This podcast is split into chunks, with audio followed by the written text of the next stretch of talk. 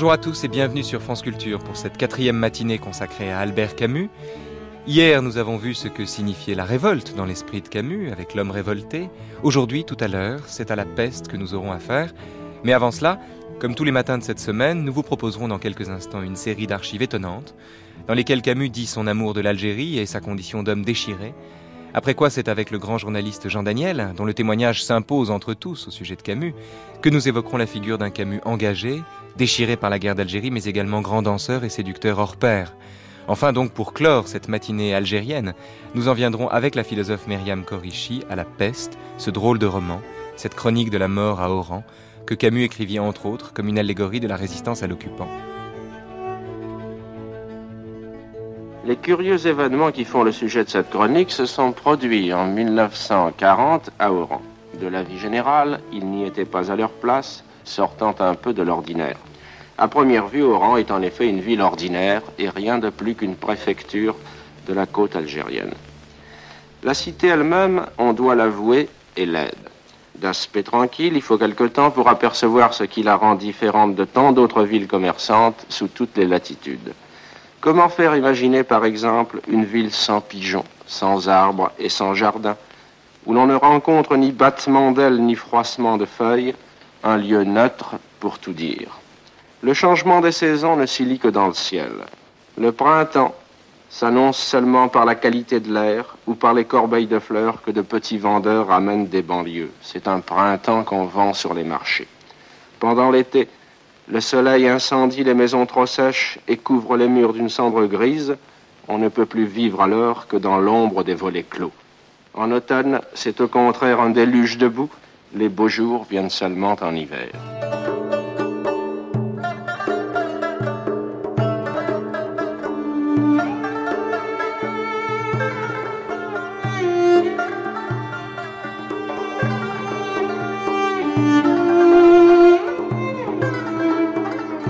Suite, place aux archives.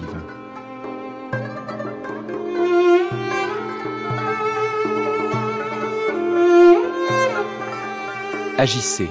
Vous ne risquez pas plus et aurez au moins ce cœur tranquille que les meilleurs des nôtres emportent jusque dans les prisons, écrivait Camus en mars 44 dans Combat clandestin. On dirait un peu du Pascal. Pariez sur Dieu, disait le janséniste. Si vous gagnez, vous gagnez tout, si vous perdez, vous ne perdez rien. Qu'on parle de Dieu ou qu'on parle du courage, Pascal et Camus savent tous les deux, à leur manière, que la vie est trop courte pour ne pas être irréprochable.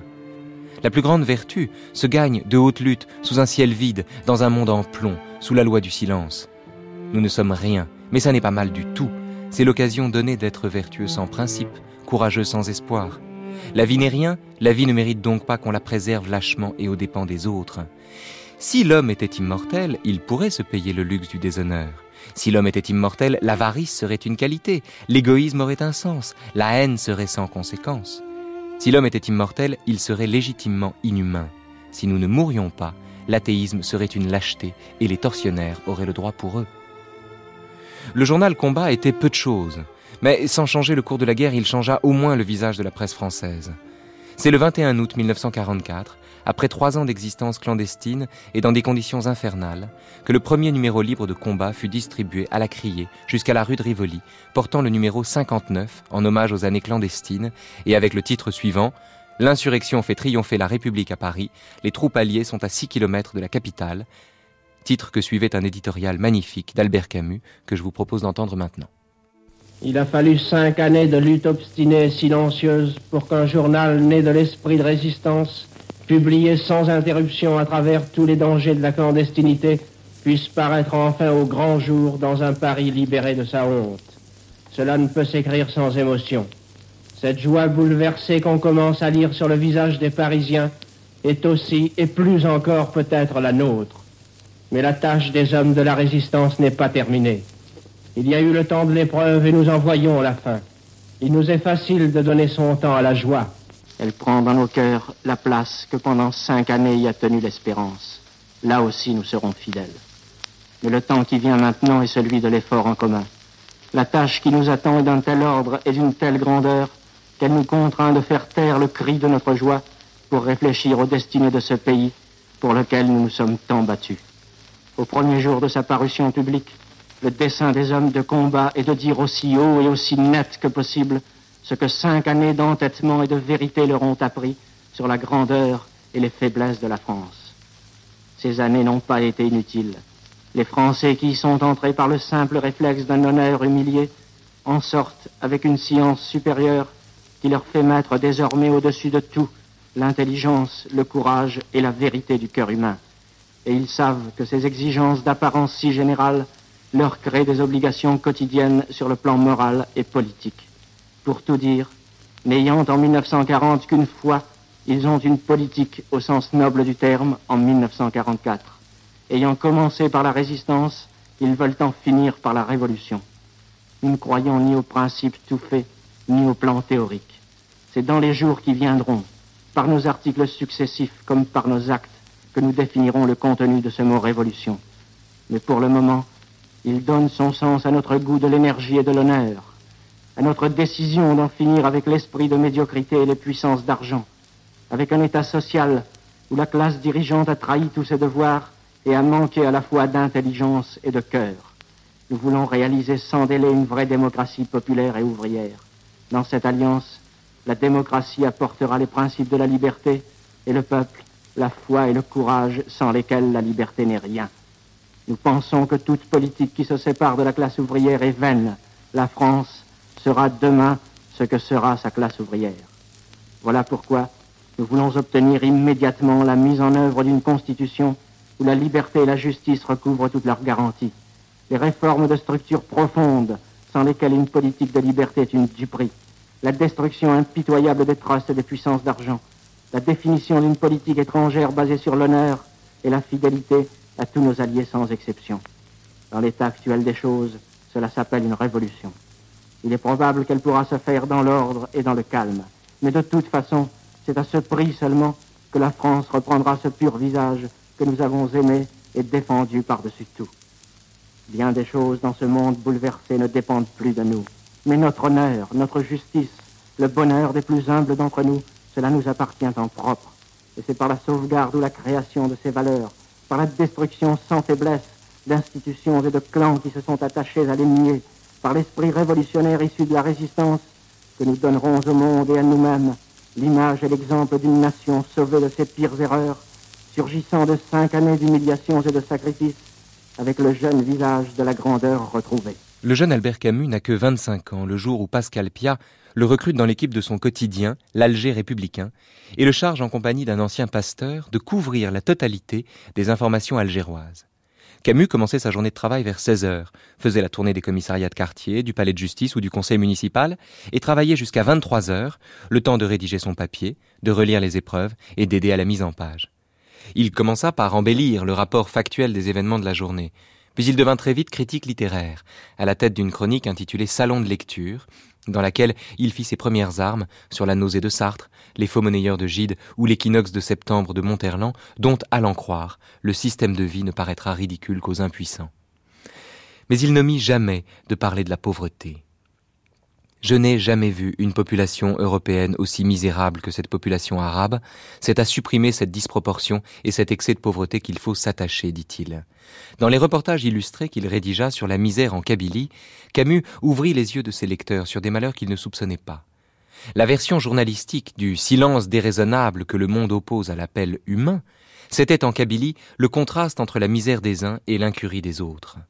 Un jour qu'il revenait du sommet d'une colline qui dominait Tizi Camus écrivit ceci. Là, nous regardions la nuit tomber, et à cette heure où l'ombre qui descend des montagnes sur cette terre splendide apporte une détente au cœur de l'homme le plus endurci, je savais pourtant qu'il n'y avait pas de prix pour ceux qui, de l'autre côté de la vallée, se réunissaient autour d'une galette de mauvais orge.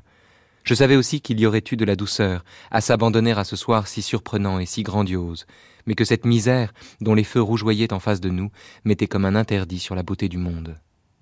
Je vous propose maintenant d'écouter l'écrivain oranais Emmanuel Robles, que Camus avait rencontré pendant l'époque du théâtre du travail et qu'il avait ensuite embauché à l'Alger républicain, raconter comment Camus, facétieux, se moquait des censeurs.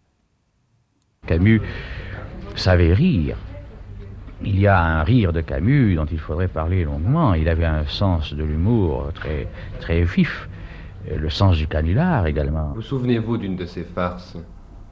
Eh bien, au début de la guerre de 39, c'est-à-dire au mois de décembre, novembre-décembre 1939, j'étais militaire. Camus, vous le savez, était réformé pour raisons de santé. Et il est encore rédacteur en chef d'un quotidien d'Alger qui évidemment devait passer à la censure, puisque c'était la guerre. Et les deux censeurs, les deux malheureux censeurs qui tous les soirs étaient corvés à la salle de rédaction, euh, ont beaucoup souffert des plaisanteries de Camus. Euh, les plaisanteries qui n'étaient jamais méchantes, mais enfin en voici, voici une euh, qui marque euh, ce qu'était l'esprit de Camus, l'esprit de mystification de Camus. Un jour, il avait écrit un éditorial et c'était un éditorial relativement passe-partout qu'il avait voulu, tout à fait, tout à fait anodin. Une chose que la censure ne pouvait euh, réprimer parce qu'elle était par exemple, par exemple, je ne me souviens plus exactement, mais était par exemple largement anti-hitlérienne, ce qui ne pouvait en rien euh, gêner la, la, censure.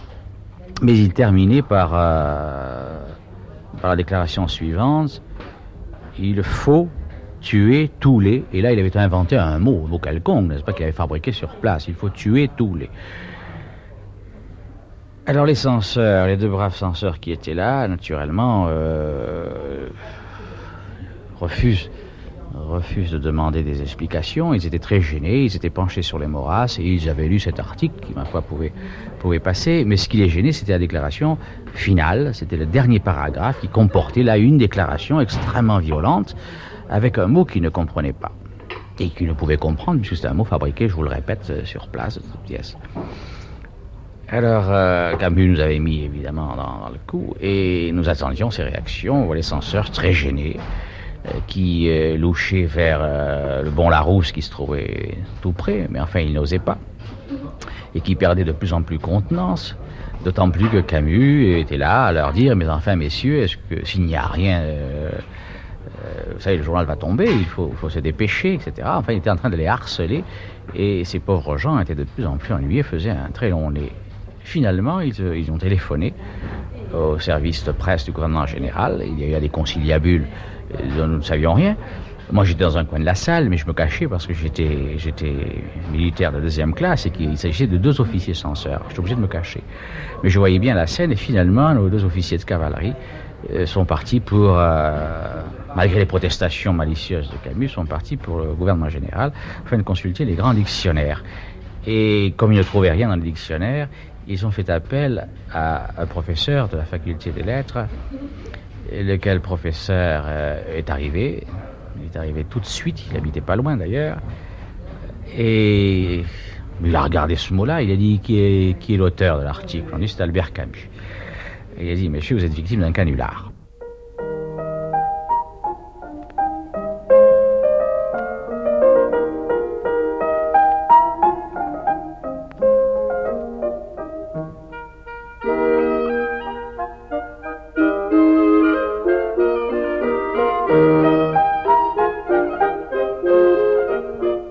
L'Afrique commence aux Pyrénées, écrit Camus. Voilà pourquoi Robles est deux fois algérien, unissant en lui, comme beaucoup d'entre nous, le sang espagnol et l'énergie berbère. On sait assez que cela donne une race d'hommes qui se sent mal à l'aise en métropole, mais devant qui aussi bien les métropolitains se sentent dans l'inconfort.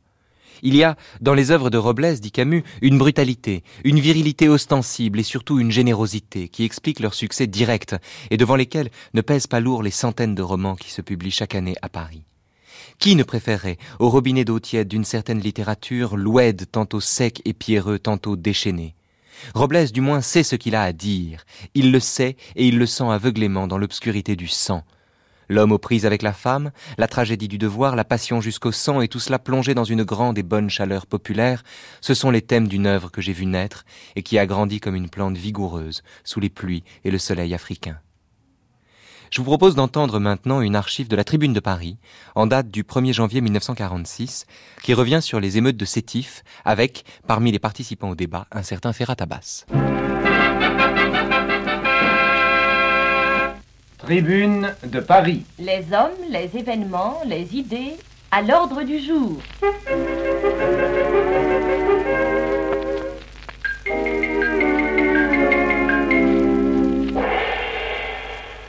L'élection en raz-de-marée qui a mené à l'Assemblée nationale constituante 12 députés nationalistes musulmans, groupés sous l'étiquette des Amis du Manifeste, constitue une étape importante dans l'évolution du problème algérien. Car il y a un problème algérien.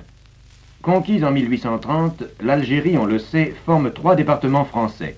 Cependant, dans ces départements où vivent 7 millions d'Arabes pour 1 million d'habitants d'origine européenne, le droit de vote n'est attribué qu'à certaines catégories seulement de citoyens. Cette particularité trouve sans doute son explication dans la situation politique, religieuse, sociale. Il n'en est pas moins vrai qu'elle crée un malaise qui pourrait croître avec ce qu'on appelle la personnalité algérienne. Malaise auquel contribuent d'ailleurs, depuis la guerre, certaines influences étrangères. S'il y a donc un problème algérien, quelles sont ses données permanentes et comment se présente-t-il aujourd'hui? C'est ce dont vont s'entretenir quatre députés de l'Algérie qui sont en ce moment dans notre studio. Ferhat Abbas, secrétaire général du groupe démocratique des Amis du Manifeste, député de Constantine. Raoul Bora, député maire de Beaune, SFIO. Kadour Sator, député de Constantine, appartenant comme Ferhat Abbas aux Amis du Manifeste. Paul-Émile Viard, doyen de la faculté de droit d'Alger, député MRP d'Alger. François Kilissi du groupe paysan et Alice Portis du Parti communiste, l'un et l'autre députés d'Oran, n'ont pas cru devoir participer à cette émission à laquelle ils avaient été invités. Nous avons également parmi nous Albert Camus, dont les articles sur la question algérienne sont encore dans toutes les mémoires, et notre ami Jean Amrouche, directeur de l'Arche. Paul Guimard va mener le débat. Il y a une première question, messieurs. Y a-t-il un problème algérien? Cette question, nous la posons d'abord à Albert Camus. Eh bien, je suppose que s'il y a un problème algérien, c'est un problème qui dure depuis 116 ans exactement. Et d'autre part, il me semble difficile de nier que ce problème n'existe pas, puisqu'il nous a coûté plusieurs milliers de victimes en mai 1945. Paul-Émile Viard. Eh bien, le problème algérien existe évidemment depuis 116 ans, mais je crois qu'il serait sage de ne pas le centrer sur les événements de l'année dernière, ne serait-ce d'ailleurs que par correction vis-à-vis d'un de nos collègues qui se trouve ici, puisque, vous le savez, une partie de la population algérienne considère, à tort ou à raison, que M. Ferrat Abbas est euh, responsable, dans une certaine mesure, des événements de mai 45. Sans qu'il soit possible de demander actuellement dans quelle mesure M. Abbas est ou n'est pas responsable des événements de mai 45, c'est Jean Amrouche qui intervient. Puis-je vous demander, M. Viard, de préciser pour nos auditeurs quelle est la partie de cette population algérienne qui tient M. Abbas pour responsable des événements de mai? Bien entendu, je ne veux pas du tout ici euh, faire le procès de l'affaire de mai 45, mais en ce qui concerne cette partie de la population, il est évident que c'est à peu près exclusivement une partie de la population d'origine européenne et que ce n'est pas évidemment l'unanimité non plus. Écoutez, si vous voulez me permettre, je crois que Kadour Sator désire intervenir, je vous en prie. Oui, je désire intervenir parce que je pense qu'il est, il serait bon que M. Villard ou M. Bora, député du premier collège, précisent un petit peu leurs pensées. On pourrait croire, d'après les dernières paroles, que la population algérienne se divise en deux blocs.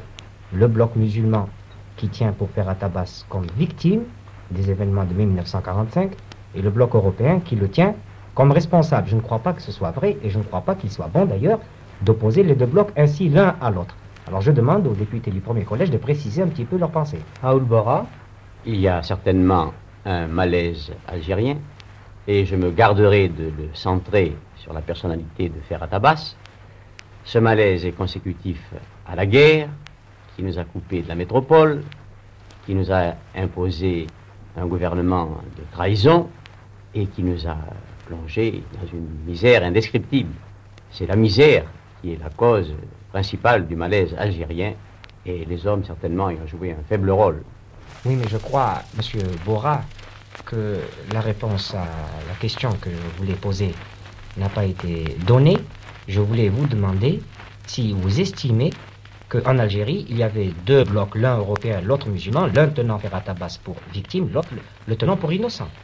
J'ai abordé, mon cher collègue, le fond du problème, n'est-ce pas? Mais je vous réponds très facilement que je ne crois pas il y a en effet deux blocs hostiles, antagonistes en Algérie. Ce serait un épouvantable malheur que ces blocs un jour puissent s'opposer. Il n'existe pas.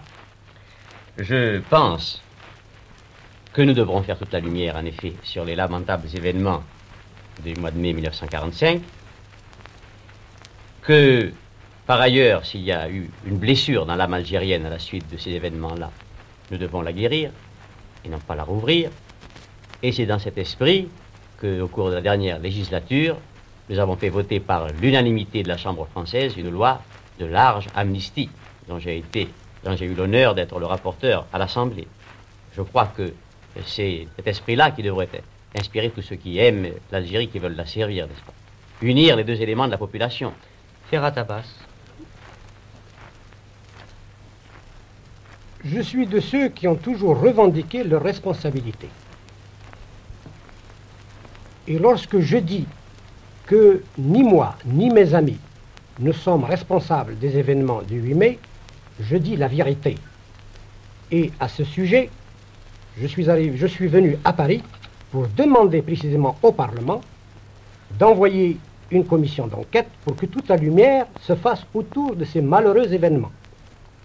L'essentiel, ce que l'amitié des musulmans et des Français d'Algérie soit de nouveau une réalité. La communauté algérienne doit être avant tout une fraternité franco-musulmane. D'ailleurs, effectivement, les événements de mai 45 ne sont qu'une manifestation d'un malaise général. Ils dénotent simplement que ce malaise est profond et peut-être plus grave que nous l'avons cru, mais il serait bon d'essayer de définir les données générales du problème algérien. Ici, je me tourne vers Albert Camus. Eh bien, je crois qu'en effet, ces émeutes ne sont qu'un signe, mais c'est un bon signe, ou un mauvais signe, comme on voudra. Euh, mais les éléments du malaise algérien, il me semble qu'on peut les définir de plusieurs façons, mais qu'une une des bonnes perspectives pour les aborder serait de reprendre un peu ce qu'a dit M. Bora tout à l'heure, qui a attribué à la misère et au fond aux difficultés économiques la majeure partie de la crise de l'Afrique du Nord. Je crois au contraire que cette crise économique, si elle a joué un rôle très important, n'est cependant que euh, ne représente qu'un aspect de la crise générale et que la crise politique est beaucoup plus importante que la crise économique. Si on arrivait à régler le problème économique, il est bien certain qu'on faciliterait la solution de la crise politique. Il n'empêche pas que le problème politique demeure et c'est lui qu'il faut définir. Je vous en prie. Sur ce point, je suis absolument d'accord avec euh, M. Camus. C'est Paul-Émile Viard qui parle. Je crois en effet que la grande question algérienne est une question politique, au sens noble du mot, bien entendu, que nous nous trouvons en réalité devant un pays qui est en pleine formation, un pays qui démarre, comme je l'ai d'ailleurs souvent écrit. Nous sommes devant un peuple qui, qui a pris conscience de lui-même au contact de la civilisation française dont il s'inspire d'ailleurs de plus en plus largement, et que tout le problème algérien est en réalité le, problème de savoir comment peu à peu euh, ces 7 millions euh, d'Algériens autochtones vont petit à petit s'organiser dans toute la vie française. Voilà comment je considère ce problème. Ferrat Abbas, êtes-vous d'accord avec ce que vient de dire Paul-Émile Viard? Je suis d'accord pour reconnaître qu'il y a un problème politique et un problème économique. Mais nous disons que c'est la solution du problème politique qui amènera avec lui la solution du problème économique. L'Algérie a besoin autant de pain que de réformes de structure portant sur le plan politique. Mais en gros, quelles sont les données de ce problème politique, puisque c'est lui qui conditionne tout le reste, d'après vous? À mon avis, l'Algérie est dans un tournant de l'histoire. J'estime et je crois qu'il serait sage de l'orienter vers ce que nous appelons la politique de la personnalité algérienne.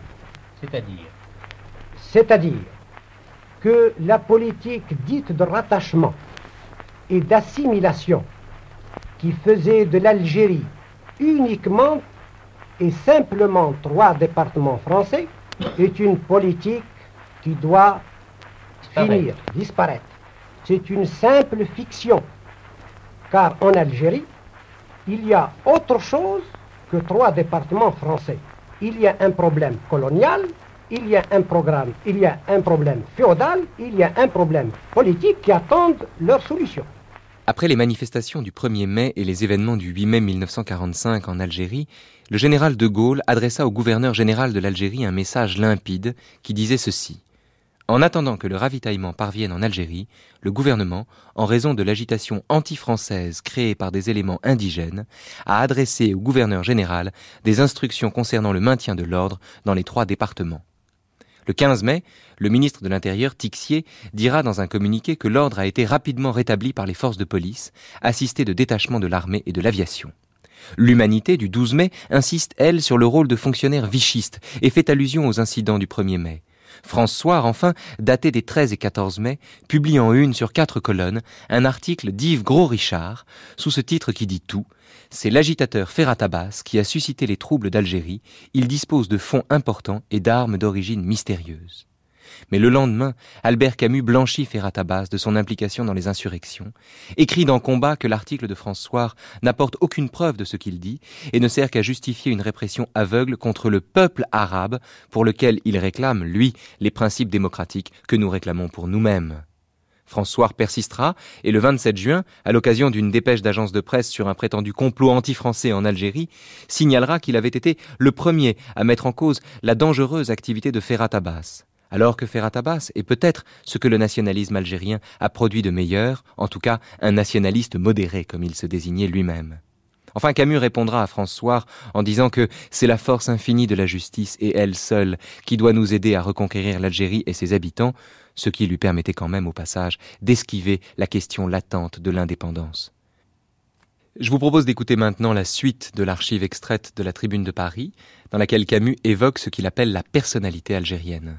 Je dis que cette personnalité existe du fait même, et il s'agit simplement d'être de bonne foi, que 116 ans de colonisation n'ont pas pu faire de l'Algérie trois départements français. Et que si aujourd'hui un problème algérien existe, c'est que précisément cette personnalité a joué à l'insu même des populations musulmanes.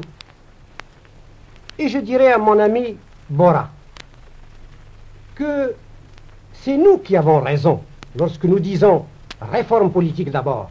Parce que, et il le sait aussi bien que moi, si nous ne réformons pas le gouvernement général, si nous ne réformons pas les assemblées locales, nous n'aurons jamais, lui et moi, les moyens d'affranchir et d'émanciper le paysan algérien. Et toute la question est là. Quant à la métropole, j'estime que ces droits sont sauvegardés du fait que lorsque nous, mes amis et moi, nous demandons le respect de la personnalité algérienne, algérienne nous le demandons dans une unité. Besoin non seulement des capitaux de la France, mais de ses techniciens, de sa culture. Car si nous entendons développer la personnalité algérienne, nous l'entendons sous le plan de la culture moderne nous n'entendons pas, nous n'entendons pas revenir en arrière, au temps de 1830. Albert Camus. Eh bien, ça me paraît une affirmation catégorique. Enfin, je veux dire pour nous tous, et je crois qu'il importe de la souligner. Mais en même temps, puisque nous assistons à ce, ce genre d'affirmation, nous devrions peut-être, nous, Français, essayer de nous dire que nous avons avantage à considérer la civilisation arabe autrement que beaucoup de Français la considèrent. Je veux dire, non pas avec le sentiment qu'il s'agit d'une civilisation inférieure, mais d'une civilisation qui a ses bases, ses racines, et que nous devons peut-être apprendre à respecter sur un certain nombre de plans. En ce qui concerne la personnalité algérienne, j'avoue que, bien que je me sois intéressé depuis longtemps à ces questions, je ne me suis pas encore fait une opinion. J'aurais donc tort d'affirmer quelque chose de précis. Mais, enfin, pour dire toute ma pensée, ce problème algérien qui était si important pour moi, me paraît maintenant s'inscrire dans un problème beaucoup plus général. Je veux dire que le malaise politique algérien, pour moi, vient de la paresse de la pensée politique de la métropole. nous sommes toujours de 20 ans en retard sur la situation politique réelle, et ça n'est pas spécial à la France, c'est vrai pour toutes les nations. Il semble que les situations politiques vont comme les avions, très vite, tandis que la pensée va avec la lenteur de sa maturité personnelle et n'arrive pas à rejoindre les situations. C'est ainsi que nous nous, fixons par exemple sur le problème franco-allemand comme nous nous fixons sur le problème franco-algérien, alors que le problème, tout le monde sait, est le problème russo-américain. Mais le problème russo-américain, et là nous revenons à l'Algérie, va être dépassé lui-même avant très peu. Ça ne sera plus un choc d'empire, nous assisterons à un choc de civilisation, et nous voyons dans le monde entier les civilisations colonisées surgir peu à peu et se dresser contre les civilisations colonisatrices. Peut-être que la France, avec son génie particulier, auquel je crois pour ma part, aurait avantage à placer le problème dans cette perspective et être la première nation blanche qui pose le problème réellement sur le plan où il doit être posé, c'est-à-dire euh, en essayant de devancer l'histoire plutôt que d'être continuellement à sa remorque.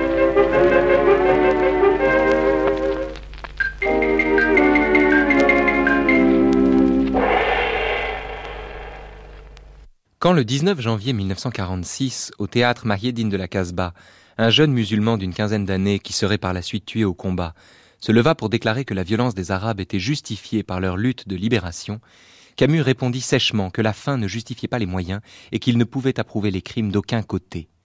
Malheureusement, la réunion du 22 janvier 1956, que Robles avait organisée en faveur d'un appel à la trêve civile, fut utilisée par le FLN, qui, tout en noyautant le comité pour la trêve civile, spéculait en même temps sur l'échec de l'initiative et la justification, en conséquence, du recours à la violence. Le dimanche 22, jour de la réunion, Camus, tel un boxeur qui met ses gants dans la glace, dit à un ami qu'il parlera à n'importe quel prix. Ces Algérois à la tête chaude qui voudraient me faire reculer, qu'ils sachent que je suis moi-même Algérois, avec une tête aussi chaude que la leur, dit-il. Mais pendant le discours, Camus voyait de sa fenêtre les Français en bas qui faisaient parfois le salut nazi en hurlant Camus au poteau, tandis qu'à l'intérieur, le FLN ne demandait qu'à en découdre. C'est à ces risques et périls qu'on s'interpose entre les gens qui veulent se battre. Le texte de soutien en faveur de l'appel à la trêve eut à peine le temps de circuler dans l'assistance et ne récolta en tout et pour tout que quelques dizaines de signatures. Le propos de Camus pourtant tenait en peu de choses. Il demandait juste que le mouvement arabe, comme il l'appelait, et les Français déclarent simultanément que la population civile serait respectée et protégée. Je vous propose de revenir maintenant sur cette initiative avec Imoud Brahimi, poète et comédien algérien, au micro de Jules Roy, qui était retourné pour la radio sur les traces d'Albert Camus en 1978. L'idée était juste. L'idée était le rêve d'un philosophe. Mais en tant que réaliste, nous n'y croyons pas beaucoup. Vous voyez euh, Pas du tout, vous voulez dire Nous, nous ne croyons pas du tout.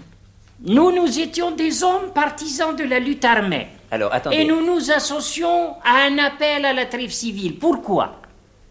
Nous savions que le gouvernement français, et notamment les socialistes, en tant que communiste, je connaissais, je savais que les socialistes français ne pouvaient pas être des décolonisateurs, puisque leur fonction politique était d'administrer les colonies au bénéfice du capitalisme français. Vous voyez, ça c'est ma conviction personnelle. Hmm. Alors, nous, le FLN, le FLN nous participions. D'ailleurs, Abben Ramdan lui-même nous disant Vous êtes des rêveurs. Comment vous allez participer à un appel à la trêve civile alors qu'il y a les bombes, le napalm, etc. qui tombent? Comment vous allez croire qu'un appel d'un homme euh, comme Camus pouvait être entendu par les, les colonisateurs? Alors on lui a dit comme nous avons participé aux amis du théâtre d'expression arabe, qui était absolument loin de toute politique euh, favorable à la révolution. Mais c'était pour nous, qui avions été isolés de nos amis français, qui étaient absolument partis. Pour nous, c'était la possibilité de renouer le contact au profit du FLN. Si vous participez à cette euh, proposition de trêve civile à ce moment-là, c'est, disons le mot, pour avoir une couverture supplémentaire. Non, ce n'est pas une coopération, c'était une opération politique. Mhm. Pourquoi? Il ne faut pas oublier qu'à l'époque où Camus avait lancé le mot d'ordre, l'administration française avait essayé de lancer un mouvement de troisième force chez les intellectuels qui avait commencé à prendre racine et qui avait même des éléments proches de Farhat Abbas avaient commencé à adhérer. il considérait que l'action armée est une action qui n'apportait aucune solution et que le mieux c'était de se servir de cette action armée faite par les autres pour essayer d'arriver à un compromis avec le gouvernement français pour améliorer la situation des Algériens. Mais alors, en participant à la trêve civile, vous avez l'air de contribuer justement à cette proposition de apparemment, apparemment, nous étions, nous, en retard sur les éléments partisans du compromis avec la France. Donc si vous le faites, c'est pour donner le change. Pour le fait, nous donnons le change, mais ce n'est pas pour ça, puisque nous étions clandestins et absolument inconnus. Moi, j'ai été arrêté deux fois, et deux fois, j'ai passé devant un conseil d'une trentaine de commissaires de police, d'inspecteurs et de directeurs, et j'ai réussi à tirer mon épingle du jeu et à repartir comme un type absolument étranger aux événements. Le 28 janvier 1956, lorsqu'Albert Camus fait cette conférence au Cercle du Progrès, sous la protection du service d'ordre du FLN, et alors qu'à l'extérieur, il y a des manifestations d'ultra-européens qui, qui euh, criaient à bas Camus, à mort Camus, à mort, euh, et à mort Mendes France. Est-ce que d'une certaine façon, il n'a pas été manipulé et dupé? Poncé dit qu'il a été manipulé. En réalité, il n'a pas été du tout manipulé. C'est l'initiative venait de lui. Ce qui fait que c'est nous qui avons profité de la circonstance. Non pas pour le manipuler, pour lui dicter une attitude quelconque, mais on a profité de cette euh, situation pour essayer de convaincre les partisans de la trêve civile, c'est-à-dire les partisans d'une guerre euh, moins moins cruelle. Moins cruelle, voyez. Cet état d'esprit existait non seulement chez les Européens, chez une fraction de la, des Européens, mais il existait également chez des éléments musulmans ennemis de la lutte armée. Alors il fallait, à travers cette expérience de la trêve civile, comme à travers l'expérience des libéraux, de faire la preuve que non seulement l'entente n'était pas possible et que la cause c'était une crapule.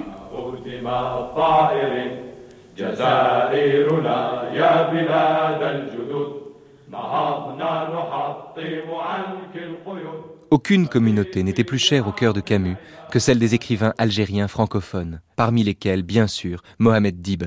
C'est ce dernier que je vous propose maintenant d'écouter dans des archives de 1972 où il évoque la figure de Camus.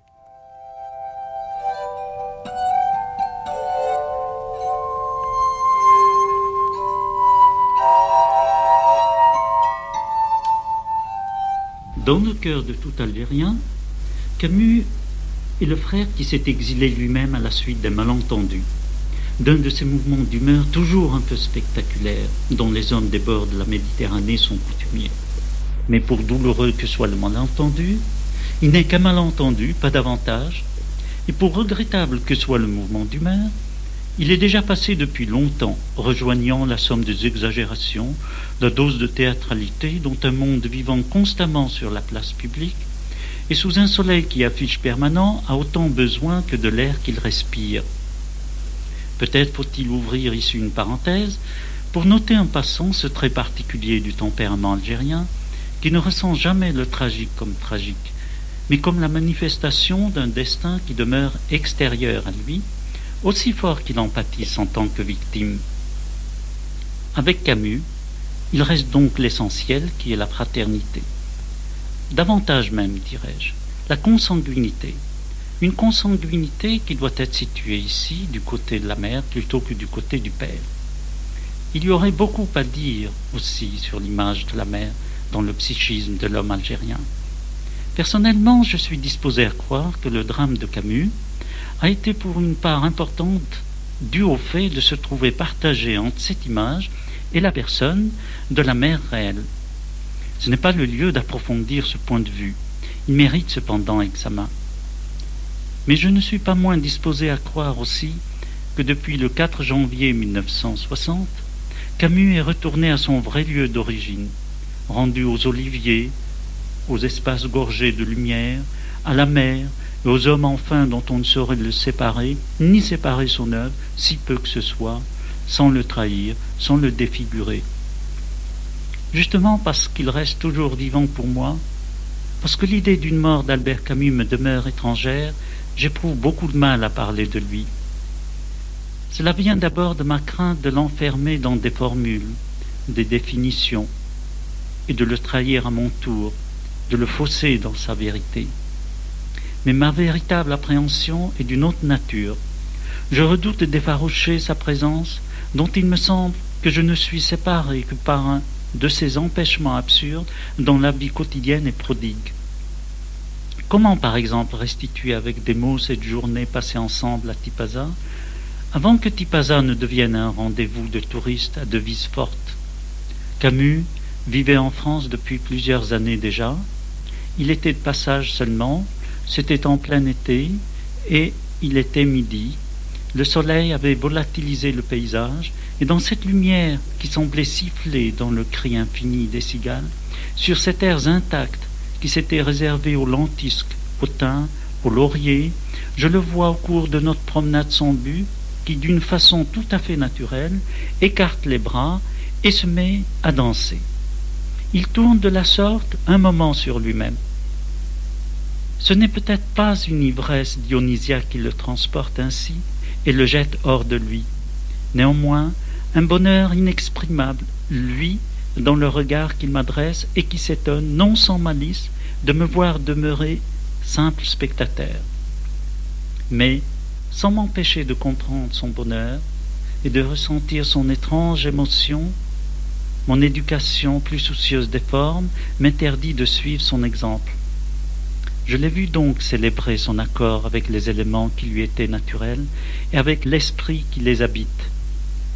Qu'est-ce à côté de cela, à côté de la force de cette image, à cette minute et en ce lieu, que les discussions que nous avons eues avant et que nous aurons encore après je vous propose maintenant d'entendre, pour finir cette matinée d'archives, l'extrait d'une conférence de Camus à l'invitation de l'Algérienne, le 13 novembre 1958, soit un an après l'obtention du prix Nobel.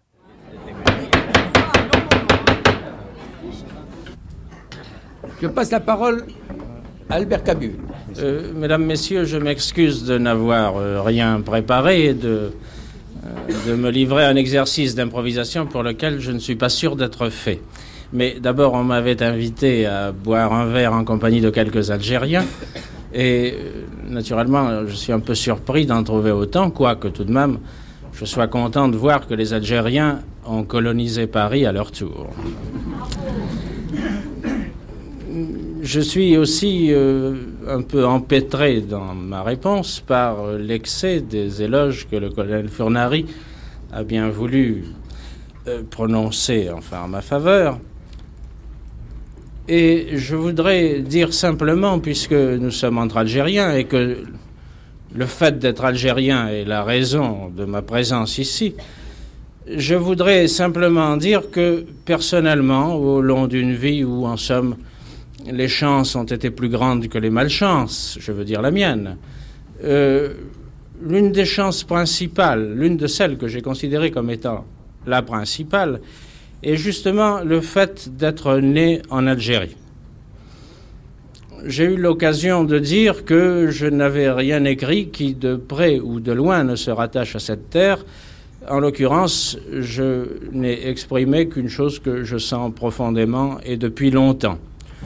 Euh, je dois à l'Algérie non seulement mes leçons de bonheur, mais, et ce ne sont pas les moindres dans une vie d'homme, je lui dois mes leçons de souffrance et de malheur. Euh, ces leçons sont devenues un peu lourdes depuis quelque temps, mais enfin, elles sont là, il s'agissait de les accepter. Et je ne suis pas sûr que dans la terrible tragédie où se trouve plongée notre terre commune, il n'y ait pas non seulement une raison d'espérer, mais peut-être aussi pour nous tous, Arabes et Français, une raison de progresser dans une démarche commune vers ce qu'on peut appeler la vérité. En tout cas, l'une des choses dont je suis fier, je ne suis pas fier de beaucoup de choses et particulièrement euh, je ne suis pas fier de tout ce dont, euh, par exemple, le colonel Furnari veut bien être fier pour moi. Mais euh, l'une des choses dont je suis fier, en tant qu'écrivain, et en tant qu'écrivain algérien, et ce n'est pas mon ami Odisio qui me contredira puisqu'il a été l'inspirateur de ce mouvement, l'une des choses donc dont je suis le plus fier, c'est que nous autres écrivains algériens, nous avons fait notre devoir. Et nous l'avons fait depuis longtemps. Euh, ce que je veux dire de plus précis, c'est que nous sommes beaucoup à espérer ce qu'on appelle maintenant l'Algérie de demain. Je ne sais pas si cette Algérie se fera, je ne sais pas non plus dans quelles conditions elle se fera, je ne sais pas non plus ce qu'elle nous coûtera encore en sang et en malheur. Mais ce que je puis dire, c'est que cette Algérie de demain, nous autres écrivains algériens, nous l'avons faite hier. Je veux dire que nous avons été une école d'écrivains algériens. Que cette école d'écrivains algériens, et quand je dis école, je ne veux pas dire un groupe d'hommes obéissant des doctrines, des règles, je veux dire simplement un groupe d'hommes exprimant une certaine force de vie, une certaine terre, une certaine manière d'aborder les hommes. Et nous avons donc été une école où il y avait, à mon avis, je, je parle en termes de talent, autant de noms arabes que de noms français. Euh, l'a déjà dit mieux que moi, mais enfin, je le répéterai après lui, avec toute la force dont je suis capable. Finalement, une terre qui a produit des hommes qui s'appelaient Roi, Robles, Odisio d'un côté, et de l'autre côté Mamri, Pharaon, Dib et un certain nombre d'autres, qui a permis à ces écrivains de s'exprimer en même temps, dans la même langue et dans la liberté, euh, cette terre, car finalement, soyons justes, ce ne sont pas les institutions qui ont permis ça, c'est simplement le travail que nous avons fait tous en commun et surtout la manière dont nous nous sommes abordés les uns les autres. Eh bien, cette école a donné, à mon sens, un bon exemple, un beau modèle de ce que pourrait être l'Algérie de demain. Voilà personnellement ce dont je suis le plus fier. Les honneurs qui pleuvent quelquefois sur nos têtes, un petit peu comme les orages, c'est-à-dire qu'ils vous arrivent et que on essaie de les recevoir avec simplicité, ce qui est une manière de s'engarer, ces honneurs-là n'ont pas beaucoup d'importance à mon sens. Et parlant à des Algériens, je ne les étonnerai pas en disant ça. Nous mettons beaucoup plus haut des vertus beaucoup plus simples, qui sont des vertus de courage, de fidélité, de ténacité, d'obstination. Ces vertus-là, nous les avons exercées à l'intérieur de ce groupe d'écrivains nord-africains, et euh, lorsque je ferai, ou lorsqu'il m'arrivera le plus tard possible de faire un bilan de mon effort et de ma vie, je penserai que cette collaboration, cette création d'une euh, littérature nord-africaine que nous avons faite à plusieurs avec une, fraternité totale euh, comptera parmi les choses positives de ma vie et de mon effort. C'est un peu ça que j'ai conscience de représenter parmi vous, euh, beaucoup plus que, je dois dire, la littérature internationale. Et je vous demande simplement, bien que parfois l'Algérie n'ait pas toujours été d'accord avec mes thèses, et même, je crois me souvenir que quelques-unes des phrases que le colonel Furnaru a, lues tout à l'heure et que je resignerai encore aujourd'hui n'ont pas été accueillies avec autant de bienveillance qu'il aurait fallu, vu ce qu'elle disait, n'est-ce pas? Mais euh, quoi qu'il en soit, quel que soit euh, l'accueil ou ce qu'on peut penser de mon attitude, de mes erreurs, car j'en ai fait et j'en ferai encore, je voudrais simplement que vous me receviez à l'algérienne, directement et loyalement, comme un représentant de ce que sera cette Algérie que nous avons essayé de préfigurer dans notre littérature.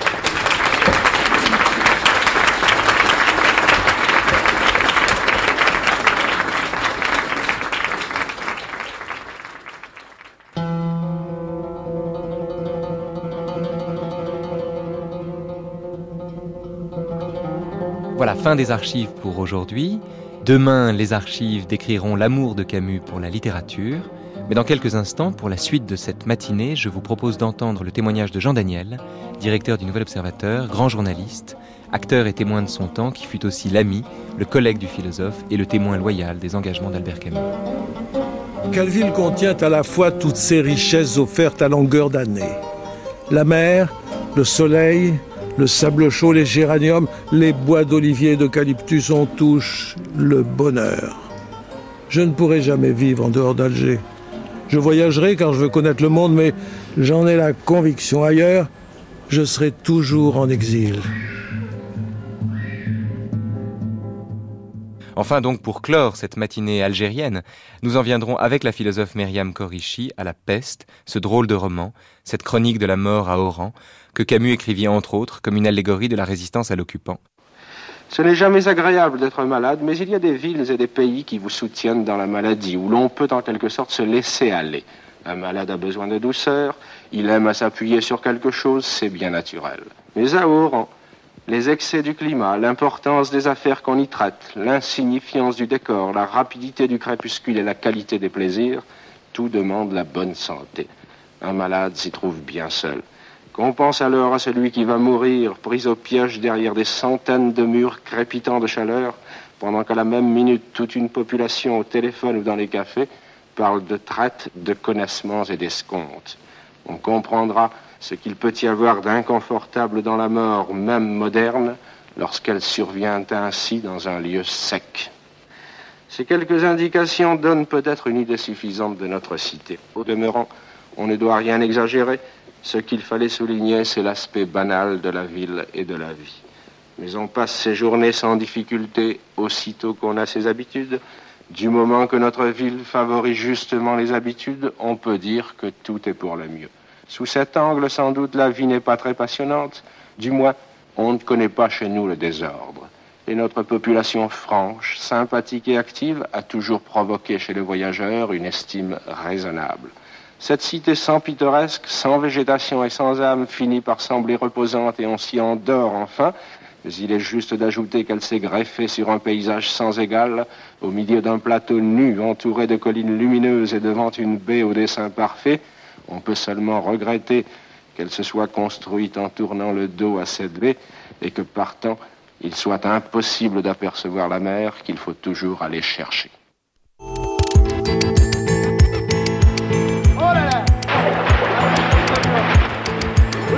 Le style Et ça Mais qu'est-ce que vous faites là? Allez, tout le monde à la place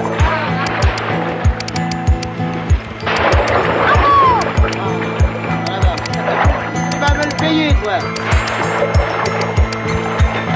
J'adore venir payer. C'est formidable Des voyages, de grandes traversées thématiques, des remontées dans le temps, des chemins ludiques.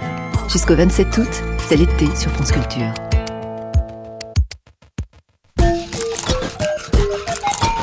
Dix écrivains étrangers, dix parcours, une multitude d'univers, dix écrivains et à travers leur voix, un regard sur la réalité de leur pays, les rapports entre l'histoire et le présent, leur propre histoire et celle à laquelle ils appartiennent. La bibliothèque étrangère, chaque samedi et dimanche, jusqu'au 27 août à 20h. Depuis plus de 40 ans, existent en Allemagne des leçons de poétique, données à l'Université de Francfort par des écrivains sur leur pratique et leur vision de la littérature. C'est dans cet esprit qu'ont été proposées en juin dernier à la Bibliothèque nationale de France 10 leçons sur la littérature, à retrouver cet été 10 leçons où des écrivains s'expriment sur leur travail et leur pratique, abordent également en toute liberté d'autres textes et d'autres auteurs. Jusqu'au 27 août, 10 leçons sur la littérature, chaque samedi et dimanche à 19h.